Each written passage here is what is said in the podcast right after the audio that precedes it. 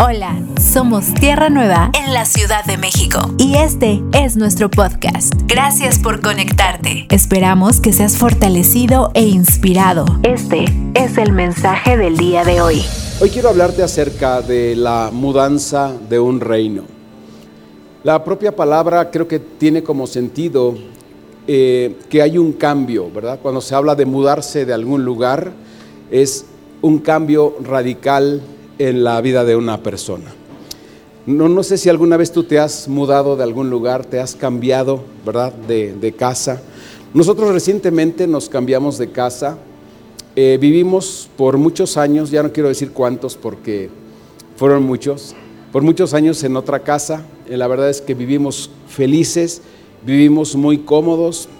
Y en esta ocasión, bueno, tuvimos la oportunidad de, de cambiarnos de esa casa y nos dábamos cuenta que el hacer la mudanza es muy complicado. De verdad hacer una mudanza es muy, muy, muy complicado. Pero lo tremendo de la mudanza, más de la complicación de lo normal que dices, bueno, pues si se trata de irse, porque vamos a tratar de establecer el principio de mudarse, es irse, es moverse de un lugar. El irse o moverse de un lugar implica pues llevarse todo, no dejar nada, ¿no? Quitar, cambiar, todo va a ser ahora diferente. ¿Cuál es el principio que tenemos que entender? Que cuando empezamos a acomodar las cosas o a guardar las cosas, nos encontramos con cosas que están allí que ni siquiera sabíamos que teníamos. Nos encontramos que hemos guardado cosas como a lo mejor eh, el vestido de los 15 años, ¿no? O el traje de la graduación, ¿verdad? Eh, eh, tallas que solo nos sirven como un buen recuerdo de decir, wow, yo entraba en este traje. No. Pero de ahí en fuera no nos sirven para más. Y nos damos cuenta que existen entonces cualquier cantidad de cosas que están en esa casa que ya no tienen sentido para nosotros. Estas cosas, por supuesto, ¿verdad? Que tenemos que sacarlas también, no las podemos dejar ahí. A nosotros ya no nos sirven, pero a la persona que va a ocupar el lugar tampoco en este caso. Tenemos que sacarlas, deshacernos de ella. Ahora también entonces empezamos a entender que habitamos una nueva geografía. En este caso nosotros tuvimos el privilegio de no cambiar mucho de, distancia, pero sin embargo, siempre que vamos camino a nuestra casa, ya no tomamos el camino que nos llevaba a la otra casa, ¿verdad? Sería ilógico tomar el camino que nos llevaba a la otra casa si nuestra casa actual está en otra ubicación. Y eso es un principio que también debemos ir asimilando y, e ir comprendiendo que ya no habitamos, ¿verdad?, en la casa anterior, o, dicho con todo el amor y respeto, porque eh, es, eh, hay agradecimiento en nuestro corazón por tantos años que vivimos ahí, pero es la casa vieja, ¿no?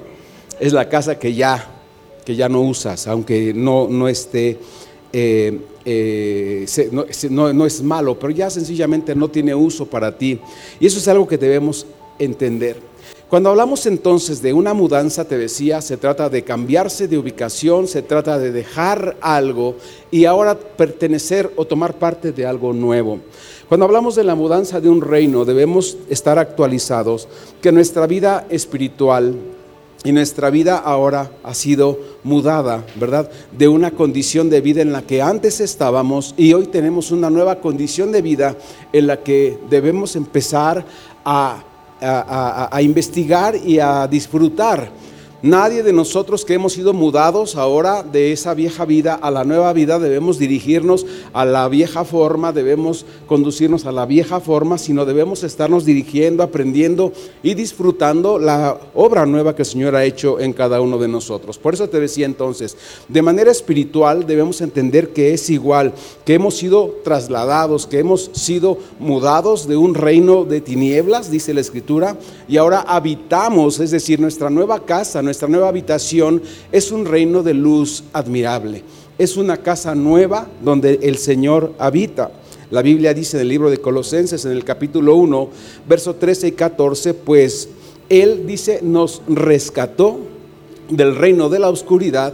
Esto significa que antes nosotros pertenecíamos a un reino de oscuridad, pero ahora hemos sido rescatados, dice trasladados o mudados de ese reino para habitar en el reino de su amado Hijo.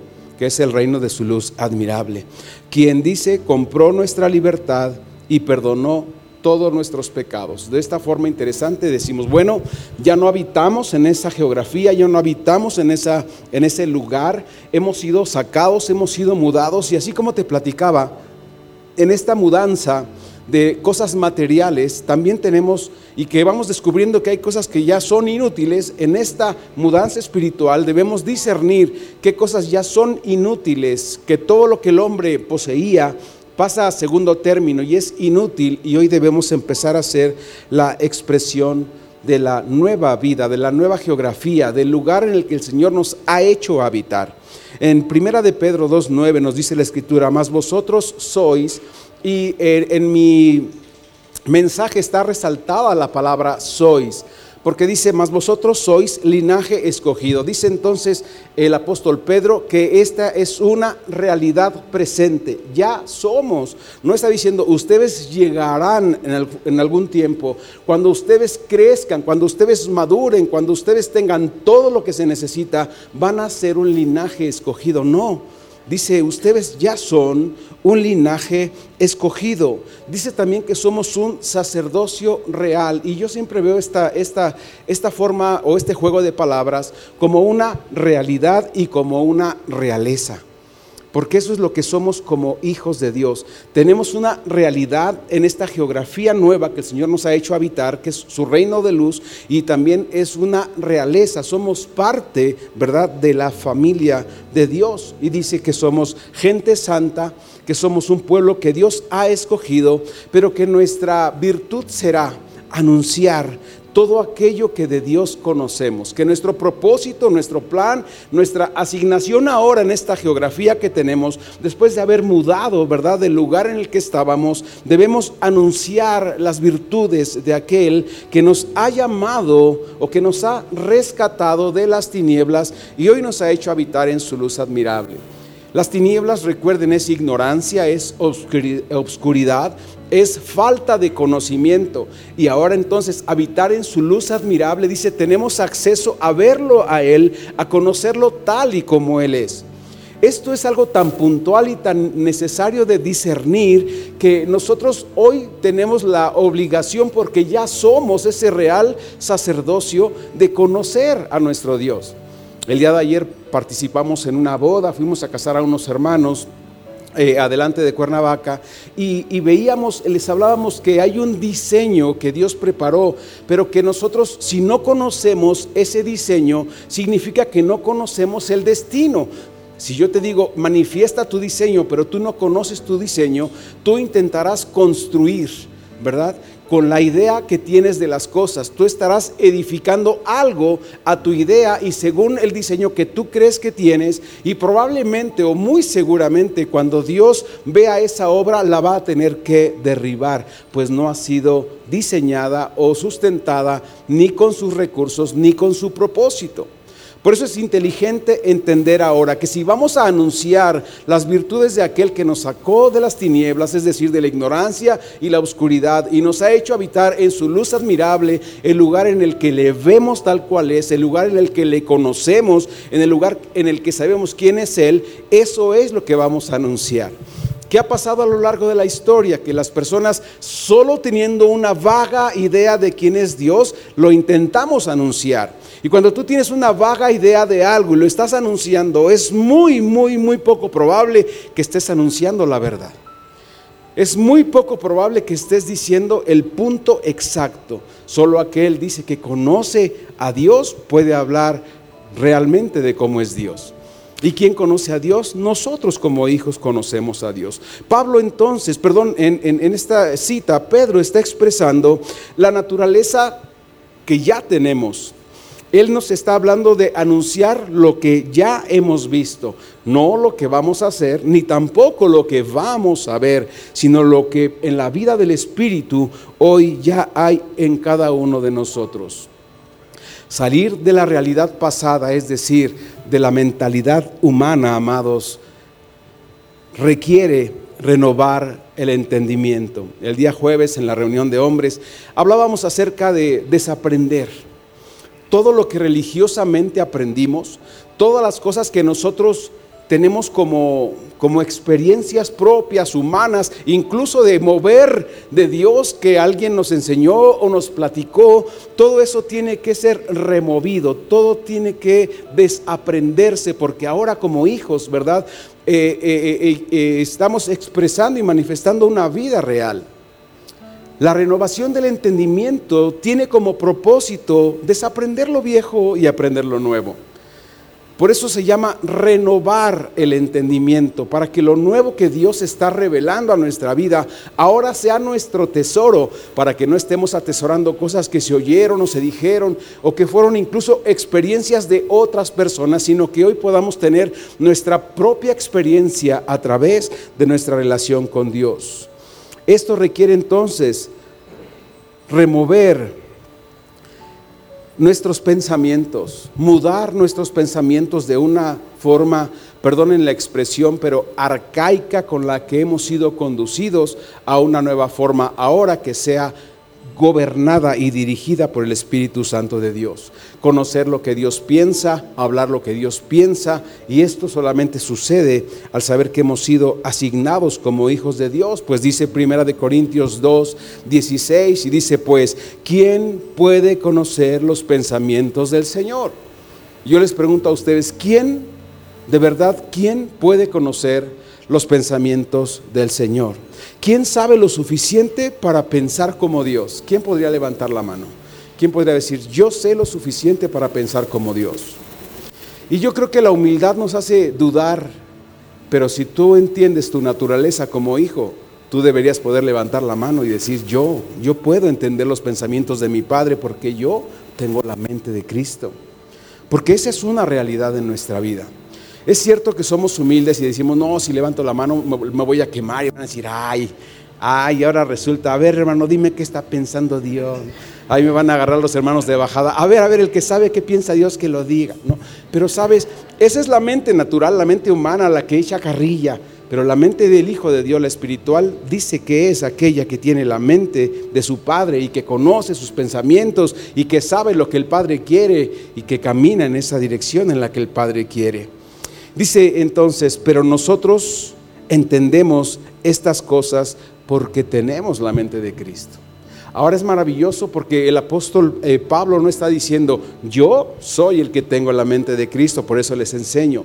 Porque es hermoso decir, pero nosotros, nosotros, nosotros en plural, nosotros su cuerpo, nosotros su iglesia, nosotros sus hijos, nosotros el real sacerdocio, nosotros la nación santa, nosotros el pueblo escogido de Dios, dice, tenemos la mente de Cristo. Y esto representa que entendemos sus pensamientos, que conocemos sus planes, que sabemos cuál es su propósito. Debemos recordar que Dios en un principio declaró, amados, en Génesis 6, verso 5, que los pensamientos del hombre eran de continuo para hacer lo malo. Y dijo entonces el Señor en Isaías 55, mis pensamientos no son vuestros pensamientos. Mis pensamientos no se parecen en nada a sus pensamientos, está diciendo el Señor. Ni mis caminos tampoco son sus caminos, porque mis caminos están muy encima o muy por encima de lo que ustedes pueden imaginar. Pues así dice, como los cielos están más altos que la tierra, así mis caminos están más altos que sus caminos y mis pensamientos más altos que sus pensamientos. Esto fue una realidad hasta que Cristo vino a habitar esta tierra y a morar en nuestros corazones. Si Cristo no hubiera venido, esta sería nuestra realidad. Esta sería nuestra realidad. Tenemos que estar claros en eso. Nuestra realidad sería que no entendemos lo que Dios piensa, que no podemos nunca ni siquiera acercarnos confiadamente o compararnos a lo que Él está pensando, a lo que Él es. Pero ahora por Cristo y por la vida del Espíritu y sabiendo que somos hijos, que somos amados, que tenemos la mente de Cristo, podemos pensar como Dios piensa. Aquí hay un cambio maravilloso de naturaleza, aquí hay un cambio maravilloso de un reino, amados, en el que solamente había una expresión religiosa o sacerdotal de un hombre para aconsejar al pueblo y que ahora hay una realidad presente de una vida espiritual, de un sacerdocio espiritual en cada uno de nosotros. Hoy tenemos ese privilegio. El amor de Dios se manifiesta y se expresa en cada uno de sus hijos y está hablando siempre a través de su espíritu. Hemos estado hablando que Dios no se va a contradecir. Hemos estado hablando que Dios siempre nos va a dar el mismo consejo, pues el propósito del Espíritu es revelar a Cristo. Entonces, cuando esto está sucediendo y cuando sabemos que el Espíritu Santo mora en nosotros, debemos tener la certeza que podemos conocer los pensamientos de Dios. No podemos seguir viviendo como ajenos a esa realidad. No podemos seguir diciendo, no, yo no, yo, yo, yo prefiero mantenerme todavía en Isaías 55. No, es que eso significaría que no tienes la vida del Hijo en ti. Si tú prefieres o eliges hoy decir, yo me prefiero quedar con esta idea porque soy demasiado eh, humilde, porque no me quiero envanecer, porque me da pena decir lo contrario, yo prefiero decir que yo soy de, esta, de e, estas generaciones o de esta camada que no conoció a Dios, tú estarías rechazando lo que Dios por gracia mandó a tu, a tu vida, que fue a su Hijo. Si tú no quieres vivir en esta realidad ahora, entonces significa el que dice yo no quiero vivir en la realidad de Cristo, está eligiendo o está rechazando lo que Dios por gracia le regaló. Y si por gracia lo hemos aceptado, y si por gracia Él habita en nosotros, y si por gracia hoy somos su expresión, también debemos reconocer que el Espíritu que gobierna ahora nuestros pensamientos nos ayuda a pensar de manera correcta.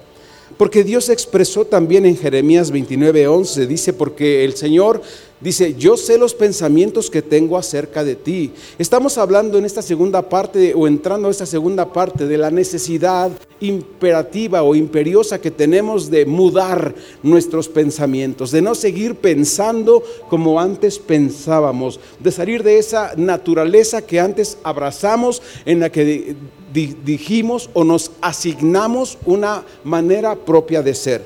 Es que yo soy así, yo pienso así y a mí nadie me puede cambiar. Hoy al entender el valor de la vida espiritual decimos, el Señor dice, yo sé los pensamientos que tengo acerca de vosotros, dice el Señor, pensamientos de bien y no de mal. Pensamientos, dice el Señor, que les darán a conocer las cosas que ustedes esperan porque así dice el Señor, yo lo he propuesto. Dios está declarando, amado, que piensa siempre bien de nosotros. Dios es un Dios que siempre hace el bien. Dios no es que sea un Dios bueno, Dios es bueno. No es que haga lo bueno, Él es bueno. Y cuando Él es bueno, entonces no podemos atribuirle mal alguno a Dios. Suceden cosas en el mundo que nos preguntamos o, que pensamos por qué pasó esto, pero a Dios no le podemos atribuir mal alguno, pues el juicio que Él tenía guardado para el mundo cayó en la cruz sobre la vida de su Hijo y ahora hemos sido reconciliados. Ahora podemos estar eh, siendo constantemente aquellos que conocen el amor que Dios nos ha dado a conocer. Repito entonces, Dios está declarando que Él está pensando siempre lo bueno de cada uno de nosotros. No solo que Él quiera lo mejor para nosotros, sino que Él está pensando siempre lo bueno para nosotros y la muestra es clara, derramó, ¿verdad?, su amor en nuestros corazones, envió a su Hijo Jesucristo a dar su vida por ti y por mí y ahora entonces eh, decidió habitar en cada uno de nosotros pues somos el templo y morada del Espíritu Santo de Dios. Eso significa entonces que Dios ha manifestado su amor y su gracia a favor de cada uno de nosotros. Él nos ha dado lo mejor de lo mejor, porque Él no tiene nada mejor que dar que a sí mismo. Él se dio a sí mismo. Dios nunca entonces nos hará lo malo, amados, y eso debemos saberlo para nunca atribuirle a Dios culpa alguna por lo que sucede. Al contrario, hoy debemos siempre pensar como Dios piensa lo bueno, nosotros también pensar lo bueno, porque nuestros pensamientos ahora han sido mudados de una condición sin Dios a una condición de Dios, de una condición de oscuridad a una condición de luz. Y hoy nuestros pensamientos deben convertirse en nuestra manera de vivir, en nuestra manera de expresar. El proverbio dice de una manera gloriosa, proverbio 23, versículo 7, dice, porque cuál es el pensamiento del hombre en su corazón, tal es él. Este proverbio nos está diciendo, de la manera que ustedes piensan es como son. Lo que hay en sus pensamientos lo hay en su expresión de vida. Esto significa entonces que tu vida es el fruto de tus pensamientos. La vida que vivimos es acorde, amados, a nuestros pensamientos. No es que uno viva de una manera diferente a la que está pensando. Si hacemos un el balance correcto en nuestra vida, nos daremos cuenta que las cosas que estamos pensando son las cosas que hoy se están manifestando, que nuestro pensamiento está determinando cuáles van a ser las acciones en nuestra vida. Por eso es inteligente, de manera espiritual, saber que el consejo del Espíritu Santo va a venir a renovar nuestros pensamientos. Efesios 4, 23 al 25 dice, en cambio, Dejen que el Espíritu les renueve los pensamientos y al ser renovados sus pensamientos, serán renovadas también sus actitudes. Pónganse la nueva naturaleza, es decir, actúen ahora en su realidad como hijos de Dios. Esta nueva naturaleza dice creada por Dios y es a semejanza de Dios podemos pensar y entender como Dios, quien es verdaderamente justo y santo. Esta justicia y santidad ahora deben empezar a tener sentido, entendimiento en cada uno de nosotros para poder vivir en esta condición. Nuestros pensamientos deben ser pensamientos de justicia, pensamientos de santidad, para que entonces ahora la expresión, ¿verdad?, de nuestra vida sea tal y cual como la pensamos.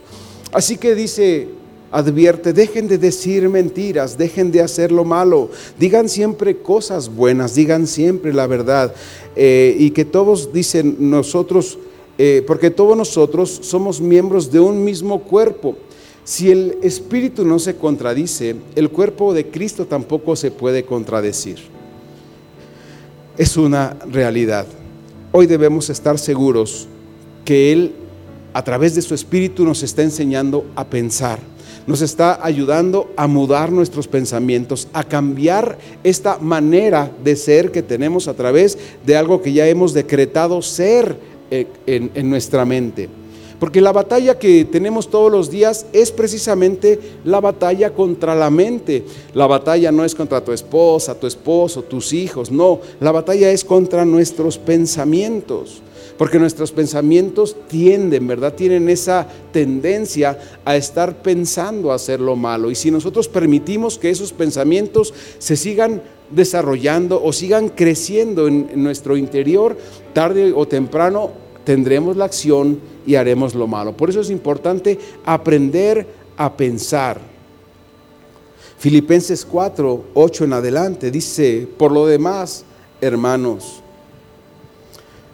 todo lo que es verdadero, todo lo que es honesto, todo lo que es justo, lo que es puro, lo que es amable, todo lo que es de buen nombre, si hay virtud alguna en ella, si hay algo digno de alabanza, en esto pensad. Lo que aprendisteis, recibisteis, oísteis y visteis en mí, esto haced y el Dios de paz estará con vosotros. Ahora a mí me gusta mucho hacer el ejercicio de leerlo, ¿verdad? De abajo para arriba.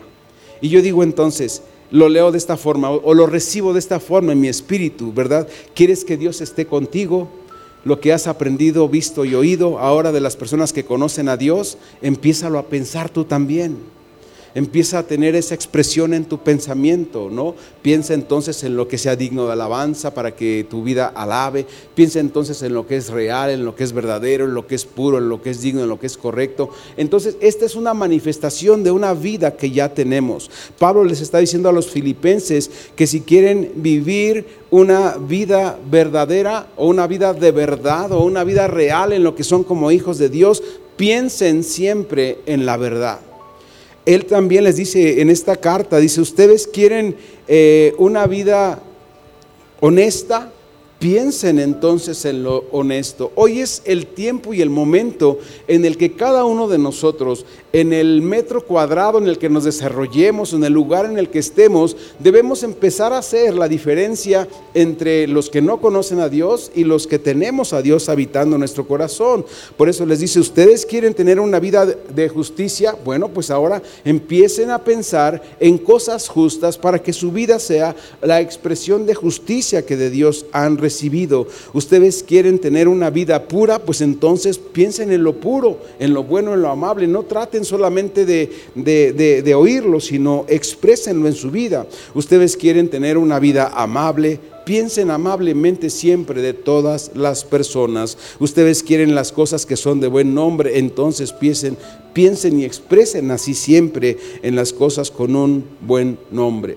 Si hay algo digno de alabanza, dice, piensen entonces en todo aquello que Dios ha hecho en nosotros y que es digno de ser alabado. Y termina el versículo de una forma maravillosa. Dice, ustedes quieren, ¿verdad?, ser mejores personas.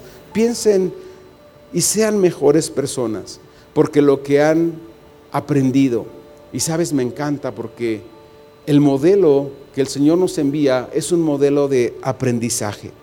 Lo que ustedes han aprendido, lo que ustedes han visto, lo que ustedes han oído, lo que ustedes, dice, eh, eh, también vieron, oído y han recibido, ¿verdad? A través de lo que yo les enseñé. Pablo está diciendo, no es que yo, ¿verdad? Eh, sea exclusivo. Y tampoco es que yo haya vivido o les haya predicado un evangelio que no vivo. Él les está diciendo, yo les estoy hablando de lo que es mi vida ahora, después de haber tenido este encuentro personal con Cristo. Esto entonces dice en esta conclusión, lo que ustedes han visto y oído de mí, eso mismo hagan. Y el Dios de paz estará siempre con ustedes. No tenemos que quemarnos las pestañas buscando, indagando eh, eh, eh, el hilo negro. Dice, está sencilla la cosa, es simple. La realidad de nuestra vida nueva en Cristo ahora debe ser manifestada. Vean mi vida, dice Pablo. Yo los, de mí están aprendiendo, pero no están aprendiendo de mí, sino están viendo mi vida que ha sido transformada por Cristo para que su vida también sea transformada con Él. Esto mismo haced, dice, y el Dios de paz estará siempre con nosotros. Debemos conocer que, eh, recuerda, el primer campo de batalla que hay en nuestra vida es nuestra propia mente. Nuestros pensamientos son de continuo al mal. En nuestra mente, amados, es donde se empieza a, eh, a a, replegar ¿no? el engaño, las mentiras, empezamos a creer algo y eso que empezamos a creer porque algo oímos o algo vimos o algo eh, aprendimos que no era correcto, nos empieza a molestar, nos empieza ahora a incomodar y empieza esto a crecer y después nos sentimos completamente ajenos a una a una vida, a una cosa, a una familia, porque sencillamente aceptamos un pensamiento incorrecto. Por eso dice el Señor, lleven cautivos todos los pensamientos.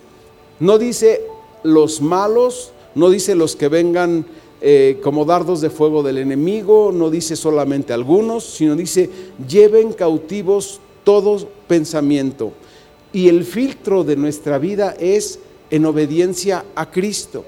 Que esto significará entonces que detendremos el pensamiento y solamente lo convertiremos en una acción si es un pensamiento que viene de Dios, que exalta a Dios, que glorifica a Dios y que manifiesta a Cristo aquí en la tierra. Nuestra batalla, recuerda, es por nuestros pensamientos.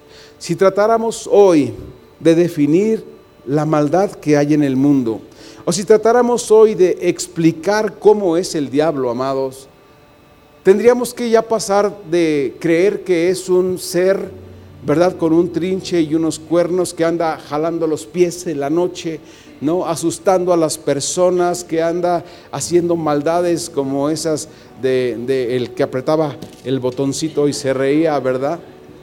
Cuando alguien se caía tenemos que pasar, pasar, pasar esa, esa idea ya de largo e ir a la escritura. Y yendo a la escritura encontraríamos que Él está reconocido como el engañador y el acusador de los hermanos. Ahora cuando nos detenemos a pensar que es el engañador, dice entonces que Él está haciendo que nuestros pensamientos sean confundidos, que seamos engañados para que la expresión de nuestra vida no glorifique a Dios. Si somos engañados no podemos glorificar a Dios porque estamos entonces eh, sintiendo un dolor en nuestra carne, estamos siendo lastimados y nuestra expresión de vida es una expresión completamente fuera de la asignación que tenemos como hijos y de la manifestación del propósito de Dios. Este enemigo, amados, que pudiéramos intentar definir, debemos empezar a verlo como un sistema de pensamiento perfecto que está distorsionado. Un sistema bien estructurado está perfeccionado para que todo aquel que no conozca a Dios, que se sienta todavía eh, habitando en un reino, que no haya mudado de ese reino, se sienta oprimido y se sienta preso de esa manera de pensar. Este sistema estructurado eh, por el mundo tiene como propósito que no conozcamos a Dios y la intención es destruir el mundo. Lo que el mundo hoy abraza por ignorancia no se da cuenta que es lo mismo que lo está destruyendo. Porque el mundo está siendo destruido por la ignorancia de Dios. No porque la ira de Dios venga sobre el lugar, sino porque la propia ignorancia de Dios los está consumiendo. La propia oscuridad, las propias tinieblas están destruyendo el mundo, pero el hombre que está en el mundo no se da cuenta y prefiere culpar al Creador y Dios de todas las cosas. Porque le echa la culpa, pero, ¿por qué? A ver, Dios, ¿y por qué Dios? Y empiezan entonces, ¿verdad?, a decir, ¿y por qué Dios? No, no, no, no tiene nada que ver. Es un sistema de pensamiento perfectamente estructurado para confundir a aquellos que andan en obscuridad. Y esa misma oscuridad y confusión los está consumiendo, los está destruyendo. Por eso te decía hace un momento, nosotros desde el metro cuadrado desde nuestra propia vida, nuestra perspectiva personal y familiar debe ser transmitida con pensamientos de bien y no de mal con expresión real de un pensamiento correcto y empezando diciendo, bueno, somos una familia que piensa lo correcto y después seremos a lo mejor eh, dos familias en la, casa, la familia, eh, más familias, más primos, hermanos y después a lo mejor la colonia o la comunidad en la que estamos y así podemos ir brillando con su luz hasta alcanzar el objetivo de Dios, que es llevarle la luz a todos aquellos que están en tinieblas. Porque recuerden que este no es exclusivo para nosotros, esto es para todo aquel que cree, que vea esa luz y que conozca ese amor. El apóstol Pablo expresa en 2 de Corintios 11:3 y dice, "Pero temo que como la serpiente con su astucia engañó a Eva." Ahora es interesantísimo poder eh, desmenuzar este verso y darnos cuenta que la serpiente es astuta. Entonces dice que el sistema de pensamiento del mundo está engañado con astucia. ¿Qué significa esto? Cuando alguien fue astutamente engañado, difícilmente encontrará el engaño, ¿verdad? Está tan bien estructurado que es imposible que alguien se dé cuenta que ese sistema que le gobierna también lo va a destruir. Cuando alguien inmediatamente toma sentido y dice, este sistema que me está gobernando me va a destruir, ¿qué haces? Lo desinstalas inmediatamente. Pero como no te das cuenta, lo sigues protegiendo, lo sigues abrazando e incluso te pones de su lado para culpar a otro sistema. Pero cuando el sistema de la luz admirable de Dios vive y reina en nosotros y podemos ver las cosas que no son como si fueran y podemos eh, eh, eh, discernir, ¿verdad? La destrucción que el propio mundo está experimentando por preferir seguir engañados astutamente y vivir en tinieblas, entonces sus pensamientos, amados, sencillamente no pueden discernir lo que Dios es en cada uno de nosotros. Y dice entonces, por tanto temo que la serpiente con su astucia, eh, con, eh, eh, con su astucia engañó a Eva, dice, vuestros sentidos sean de alguna manera extraviados. Es hermoso darnos cuenta que el apóstol Pablo está comparando, ¿verdad? Nuestros sentidos con Eva. Nuestros sentidos son los que van a ser engañados porque Eva representa nuestros sentidos. Ahora entonces estos sentidos, si son engañados, nos van a mover del lugar en el que Dios nos ha puesto. Pero nosotros los hijos de Dios, veíamos la semana pasada, no podemos ser engañados. ¿Por qué? Porque tenemos el Espíritu Santo de Dios.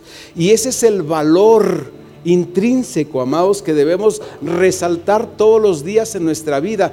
Yo tengo a Cristo, tengo la mente de Cristo, tengo el Espíritu Santo, no voy a ser engañado. Y si hay un engaño, lo voy a discernir, aunque venga con astucia, porque mayor es el que está en mí que el que está en el mundo. Mayor es mi realidad y mi verdad, mayor es el reino en el que yo habito, del que ya fui mudado, ¿verdad? Y puedo deshacerme de todo aquello que pertenece a otro reino que hoy ni es útil para mí ni glorifica a Dios.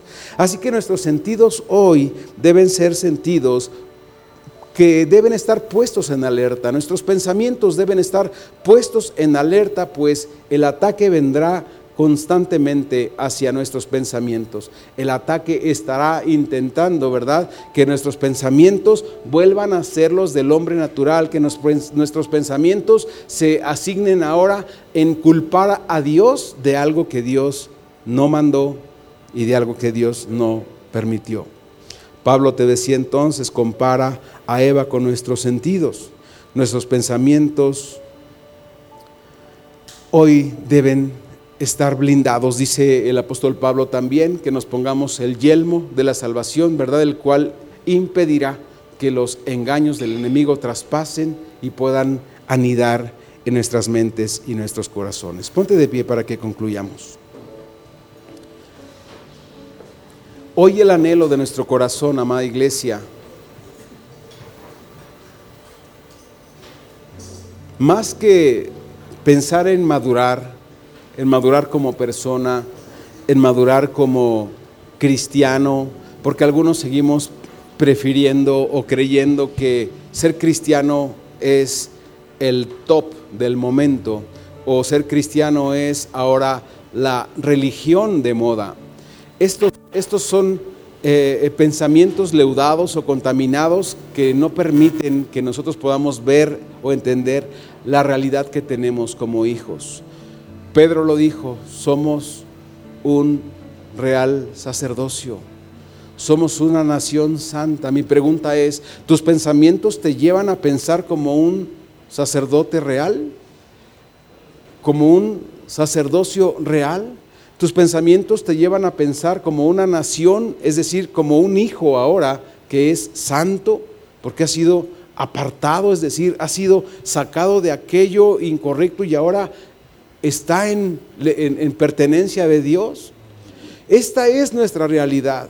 Nuestra realidad, insisto, no es convertirse al cristianismo porque ya es una religión de moda, porque ya la mayoría son, no, son conceptos erróneos que el hombre que no conoce a Dios, que no entiende lo que Dios ha hecho por él, sencillamente lo ha convertido en otra religión. El hombre que tiene religiosidad en su corazón va a intentar conectarse siempre a una religión y hay quienes han intentado convertir el cristianismo en una religión, pero el cristianismo no es una religión. Se llamaron cristianos por primera vez a aquellos que manifestaban el carácter de Cristo. Y nosotros hoy somos esa expresión de ese carácter, de esa vida.